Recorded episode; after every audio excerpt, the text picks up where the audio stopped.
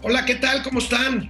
Pues trabajando aquí en Semana Santa. Yo soy Alejandro Rodríguez, esto es Momento Financiero y saludo este jueves santo 9 de abril a mi amigo Mauricio Flores. ¿Te vas a ir a lavar los pies, amigo? Claro que sí, además me, voy me los voy a lavar con agua bendita. Pueden ver que yo soy Mauricio Walker. ¿eh? Así que estamos dándonos la unción que se requiere además para atender el problema de la, del coronavirus. Ustedes saben. Ánimo, ánimo, ánimo. Ahí recuerden, recuerden que no son vacaciones. Este año no tocan vacaciones. Es cuarentena, es cuidarnos todos. Regresamos aquí, empezamos Momento Financiero este jueves santo. Esto es Momento Financiero. El espacio en el que todos podemos hablar. Balanza comercial. Inflación. Evaluación. Tasas de interés. Momento Financiero. El análisis económico más claro. Objetivo y divertido de Internet. Sin tanto choro. Sí. Y como les gusta. Peladito y a la boca. Órale. Vamos, réjete bien. Momento Financiero. Amigo, en días pasados, tanta noticia con el tema pues, de los programas de apoyo de la Secretaría de Hacienda, créditos. El propio discurso del presidente del domingo, la reacción de los empresarios. Nos pasó, nos pasó casi de noche un dato. La industria automotriz cayó 25%, según los datos del INEGI que dio a conocer hace algunos días precisamente la comercialización de autos ligeros alcanzó el peor nivel para un primer mes del año, para un tercer mes del año, desde 1995, amigo. Así es, así es, estamos en una circunstancia en la que, pues es una cuarta parte, vamos a, pro- a verlo en proporción. Si se vendían 10 autos, ahorita nada más se están vendiendo 7, yo iba a decir 7 y medio, pero bueno, no te venden medios coches.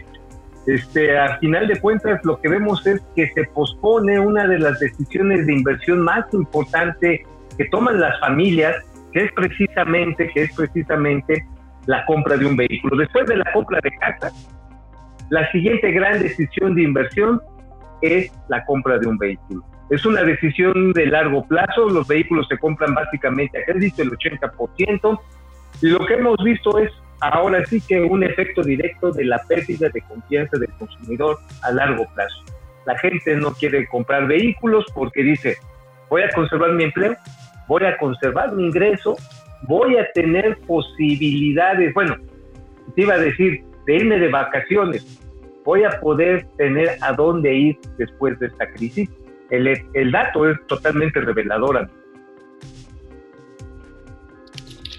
Híjole, este, efectivamente, amigo, y tomando en cuenta de que, bueno, pues antes de esta recesión que ya está manifestándose cada vez con más fuerza, pues la industria automotriz fue literalmente, pues el caballito de batalla de la economía mexicana durante los últimos 10 o 15 años. Pues sí, tenemos también que prácticamente, más no prácticamente, es todas, todas las empresas armadoras de nuestro país, que son europeas, que son asiáticas, que son estadounidenses, han detenido la producción, pero también es cierto que estamos en un momento en el cual, en el cual pues la cadena mundial se ha detenido, piezas que vienen de China no han llegado, piezas que venían de Brasil no se están transportando, pero también una vasta cadena de producción de autopartes. Hay que recordar, México exporta muchísimos vehículos. Sin embargo, el producto más importante de exportación automotriz de nuestro país son básicamente, son básicamente las autopartes, motores, cigüeñales, cilindros, trenes, lo que le llaman el tren de, este, el tren eh, motriz que le llaman, iba a decir el chasis, pero eso ya es otra cosa. Bueno, esas partes que hacemos aquí pues, se ha detenido y tiene impacto sobre una industria que ocupa más de un millón de trabajadores especializados. Estas circunstancias, amigo, definitivamente nos lleva a pensar de que la falta de incentivos, repito, amigo, y tú lo sabes, no son regalos, no se está pidiendo que el gobierno condone impuestos. Además, la palabrita condone, pues ya sabes, ¿no? Como la de ponerse gorrito. El problema no es ese, el problema es que se necesita liquidez para brincar una situación a total, totalmente atípica que es esta crisis, pero el gobierno mexicano desafortunadamente dice que tiene su propia fórmula, como la de mecánica nacional. ¿Cómo ves? Pues sí, amigo. Nada más, nada más piensa en que estados como Aguascalientes, Querétaro, San Luis Potosí, todo el Bajío, Guanajuato, pues crecen mucho más alto que el promedio nacional, pues en gran parte por esta industria de autopartes que da sustento a su vez pues a las grandes armadoras que ahorita están cerradas todas en este mes de abril, pues materialmente todas, la, la, de, la de Silao, la de, la de Aguascalientes, la de Cuernavaca, en fin.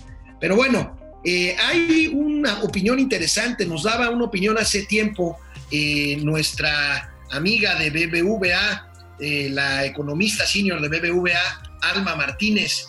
Era explicada así hace unos meses antes de la pandemia, ya se veían los nubarrones venir. A ver, veamos. Hola, hoy les hablaré sobre el entorno que enfrenta el sector automotriz en México. En los últimos años, los fabricantes han enfrentado cambios tecnológicos y regulaciones ambientales que han revolucionado el modelo de negocio de las empresas automotrices. Asimismo, las tensiones comerciales entre las economías más grandes del mundo y la desaceleración del crecimiento económico global han afectado a la industria automotriz. En este contexto, las ventas de vehículos ligeros del mundo se han deteriorado, acumulando una reducción de 6.6% bueno, pues hasta agosto sí del como 2019. dice aquel viejo adagio, cifra que se compara con el menos parió la industria automotriz. 0.7% del 2018. Pues sí, eh, las cosas ya se veían venir, la industria en general traía ya malos datos, había una percepción inadecuada, lo confirmamos con el INEGI esta semana, de que la inversión en enero venía para abajo, pero también Banco of America, una nota que por cierto nos compartió nuestro amigo Roberto Aguilar allá de Reuters, en que Banco of America advierte ya de que viene una situación de crisis fiscal para el gobierno mexicano, obvio, si las pequeñas y las medianas empresas dejan de producir, no reciben apoyos, pues ¿quién va a pagar los impuestos?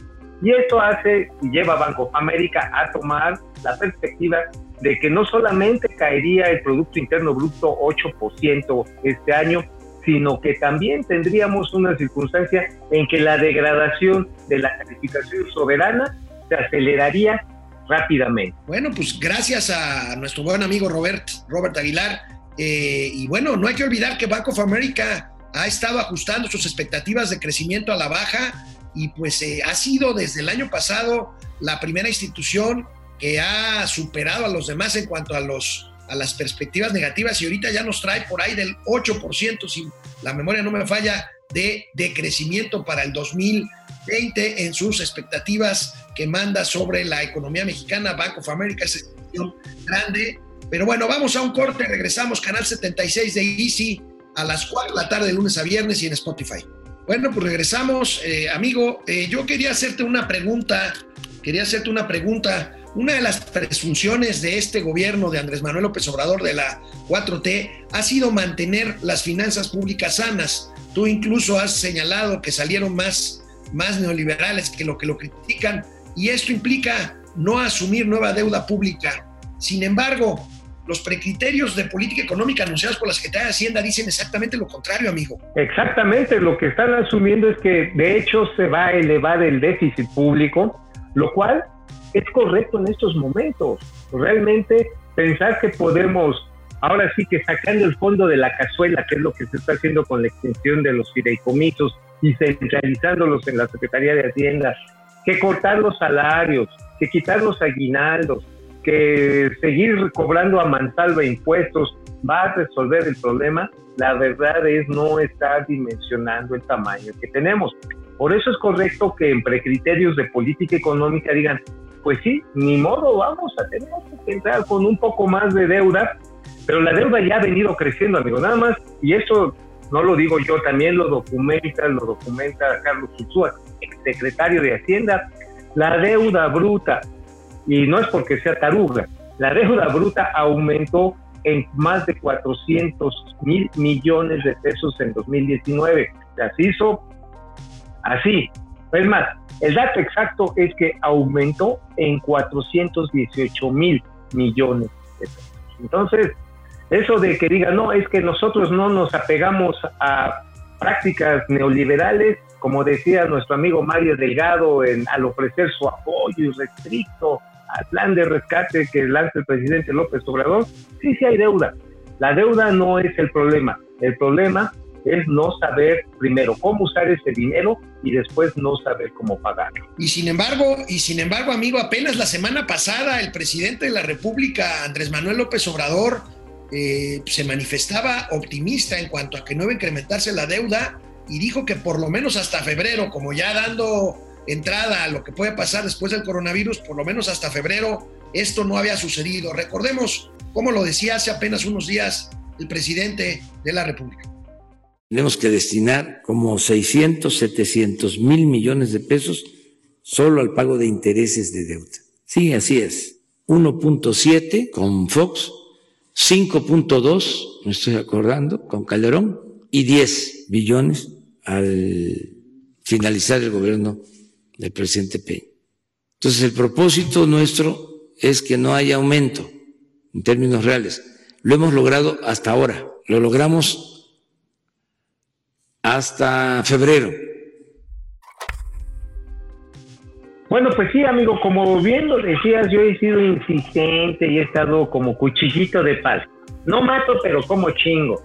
Este, de que estos salieron más neoliberales, es más, tan neoliberales que hasta Margaret Thatcher ahorita en sus tumbitas debe estar aplaudiendo. George Bush, padre, debe estar orgulloso. El señor Milton Friedman debe estar a punto de colocarle unas tienes de oliva en la cabeza a estos gobernantes de nuestro país, porque efectivamente la obsesión del superávit fiscal lo ha venido persiguiendo desde que tomaron posesión.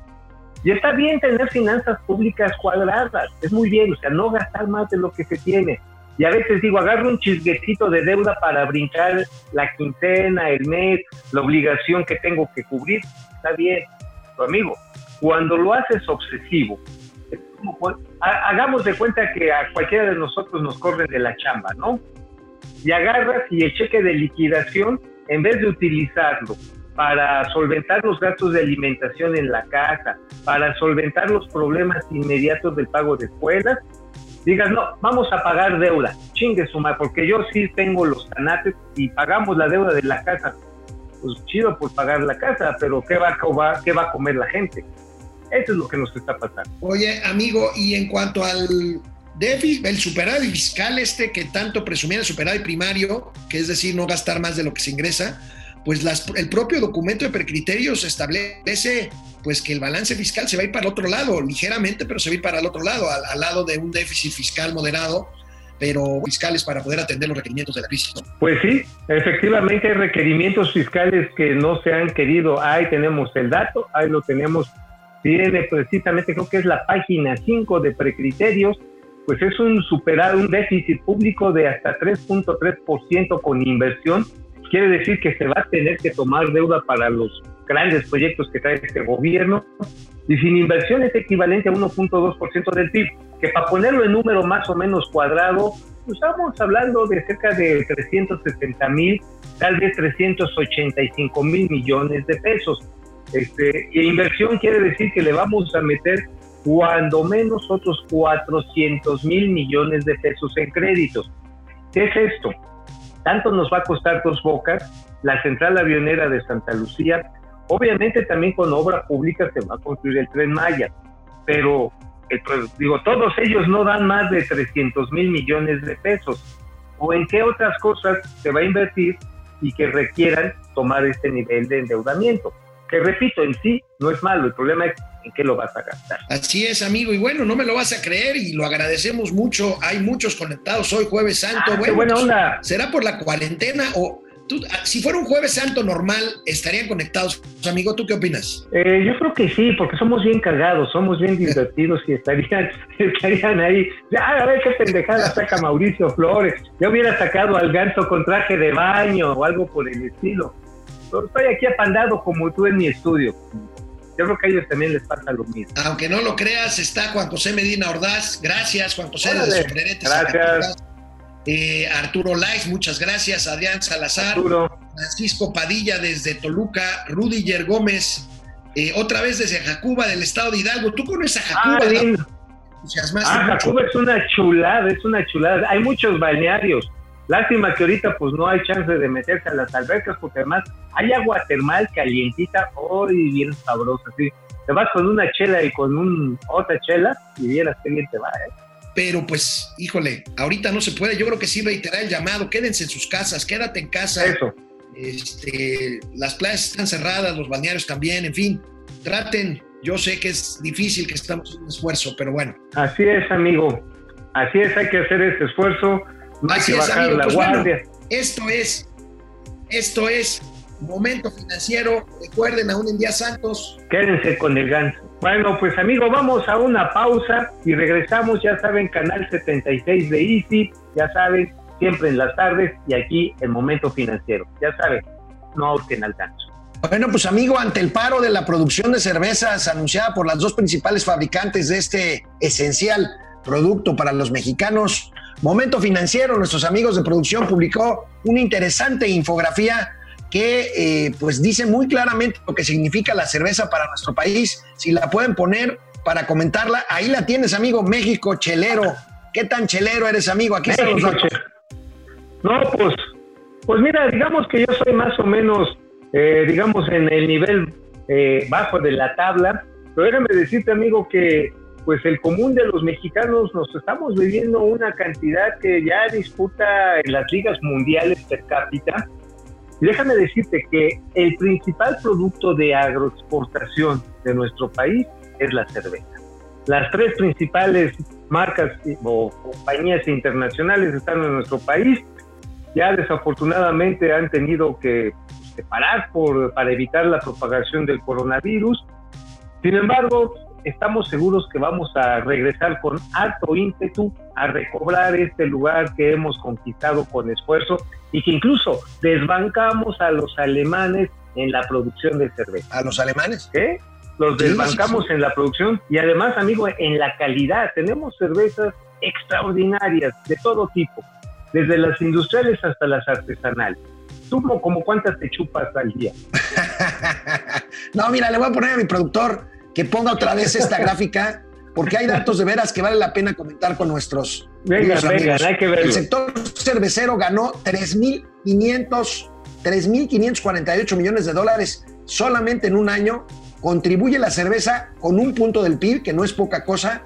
Genera 55 mil empleos directos, 600 mil indirectos y es el cuarto productor mundial de cerveza con 120 millones de hectolitros. Un mexicano destina anualmente 3.300 pesos anualmente para chelas. ¿Cómo ves? 3.300 pesos es más o menos como unas 30, mm, sí, es más o menos como unas, un- unos 30 cartoncitos, ¿no? De las de, de Six.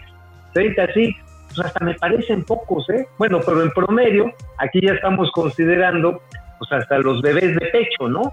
Estamos considerando a la gente que, que a lo mejor es abstemia, entonces, más o menos, si lo subimos al promedio, pues sí, ¿no? Como dos, como dos six al, a la semana, yo creo que es un consumo per cápita razonablemente entendible. Sin embargo, hay que recordar a los amigos que en las diversas presentaciones que hay, pues hay quienes compran literalmente, no la caguama, compran el barril y con ese surten fiestas, eventos o para su peculio propio. Entonces, pues, este, la verdad que tenemos el orgullo de marcar toda una diferencia en la producción y comercialización mundial de cerveza. amigo. Bueno, pero para que no nos este, tachen de cerveceros, de borrachines, eh, también el tema de la pandemia ha sacado eh, un tema importante para todos, que es la disposición de efectivo en los cajeros automáticos, ahorita que son días feriados en donde no hay bancos, amigo. Y bueno, pues me llamó la atención que el Banco de México ha garantizado el flujo de efectivo, es decir, billetes y monedas para atender la contingencia que sea necesario, el tiempo que sea necesario, incluso más allá del verano. Tú conoces al director general de misión de Bajico, Alejandro Alegre, que garantiza que la distribución de efectivo en el país se está realizando de manera cotidiana. Es una labor titánica surtir de dinero en efectivo pues a los cajeros automáticos y en general pues a todas las tiendas y comercios, amigo. Mira, la verdad está, la verdad, amigo, es que a veces uno dice, oye, es bien caro sacar dinero de un cajero automático que no sea de tu red. Pero efectivamente, detrás del servicio hay un movimiento humano, llegan los camiones de reparto de dinero, los camiones blindados, llegan con guardias armados que están debidamente entrenados. Obviamente se tiene que hacer la desconexión técnica del cajero para montarle el dinero, se tiene que llevar ahora sí que todo el cruce entre abonos y depósitos para que ese dinero lo tengamos. Efectivamente, si es caro, es efectivo. Pero oye amigo, esto también echa por tierra una especulación que vi en, en, las redes la semana pasada, no sé si tú tuviste a bien verla, que hablaban de que el coronavirus era un experimento social del nuevo orden mundial que proponía acabar con el efectivo y conquistar el mundo mundial de un madrazo. ¿Te acuerdas de ese video? Sí, sí, lo vi, lo vi. Sí, pues este, dije, no, vamos a acabar con el flujo de efectivo a tener control de las transacciones. Y bueno, sí ha sido un objetivo de todos los gobiernos, amigo, reducir la circulación de efectivo. Sin embargo, en la medida en la que existan transacciones de persona a persona o empresas a empresas sin que haya la necesidad de que haya una autoridad que lo esté vigilando, va a seguir moviéndose. Entonces, qué bueno también que en, el, en este caso Banco de México esté proveyendo a la gente que tiene un dispositivo plástico o un código electrónico para sacar el efectivo. Ahora, ese efectivo, pues igual y no queda registrado cuando regrese al lado de la economía informal, pero qué bueno que se esté moviendo. Exactamente, y bueno, las empresas de traslado de valores, las instituciones de crédito, el ejército, la marina y hasta la Guardia Nacional están garantizando esta distribución, esta distribución nacional y debido a la contingencia sanitaria, incluso amigo, se han incrementado la demanda de efectivo en el país y por eso los bancos, para evitar que la gente, por esto de la contingencia, salga demasiado a los cajeros, incluso algunos bancos han aumentado el límite de efectivo en cajeros automáticos con el fin de facilitar todo. En fin, a pesar de todo esto, debo decirte, a pesar de que las fábricas de billetes, tanto de Jalisco como de la Ciudad de México, han suspendido actividades en estos días por los requerimientos de la sana distancia, los requerimientos sanitarios de la Secretaría de Salud. Siempre es útil que las personas tengamos los dispositivos bancarios, tarjetas, códigos, etcétera, etcétera, aplicaciones pero también es prudente, usualmente más en estos tiempos, tener efectivo. Hay establecimientos que no nos van a aceptar la tarjeta porque a lo mejor no tienen la conexión o nos cobran una cuota adicional. Siempre es prudente tener un equilibrio entre esa disponibilidad, tanto electrónica como la disponibilidad física. Yo creo que es una buena recomendación para nuestros amigos en estos momentos. Así es, así es, amigo. Y bueno, pues estamos llegando al final de esta emisión de Jueves Santo de Momento Financiero, Economía, Negocios y Finanzas para que todo el mundo las entendamos. Aquí estaremos Mauricio Flores y un servidor Alejandro Rodríguez mañana, Viernes Santo, para terminar esta Semana Santa que no se nos va a olvidar nunca. Semana Santa atípica, amigo, por la contingencia. Así es, amigos, seguiremos además gozando del ganso, porque esto va a dar mucho de nos vemos, nos vemos mañana, nos vemos mañana con mucho gusto. No dejen de conectarse aquí a Momento Financiero. Hasta mañana. Hasta mañana. Vamos, réjete bien. Momento Financiero.